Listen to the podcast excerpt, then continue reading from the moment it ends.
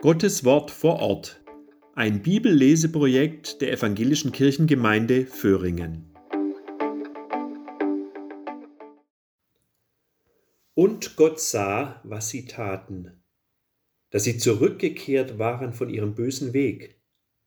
Und Gott tat das Unheil leid, das über sie zu bringen er angekündigt hatte, und er führte es nicht aus. Da kam großer Unmut über Jona, und er wurde zornig, und er betete zum Herrn und sprach, Ach Herr, war nicht eben das meine Rede, als ich in meiner Heimat war? Darum bin ich zuvor nach Tarschisch geflohen, denn ich wusste, dass du ein gnädiger und barmherziger Gott bist, langmütig und reich an Gnade und einer, dem das Unheil leid tut. Und nun, Herr, bitte nimm mir mein Leben, denn besser als mein Leben ist mein Tod. Da sprach der Herr, ist es recht, dass du zornig bist?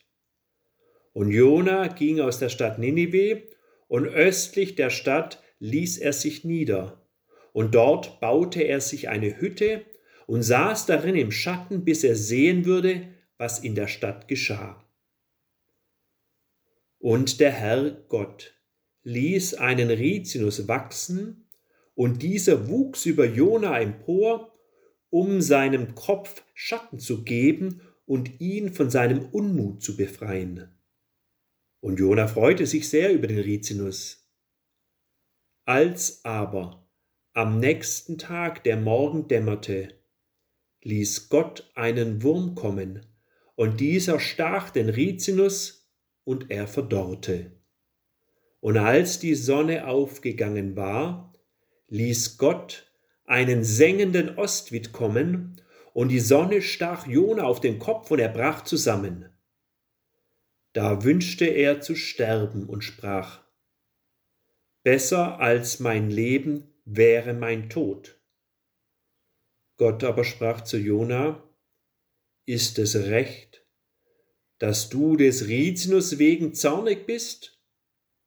Und er sagte, es ist recht, dass ich zornig bin bis auf den Tod. Da sprach der Herr, dir tut es leid um den Rizinus, um den du dich nicht bemüht und den du nicht großgezogen hast, der in einer Nacht geworden und in einer Nacht zugrunde gegangen ist.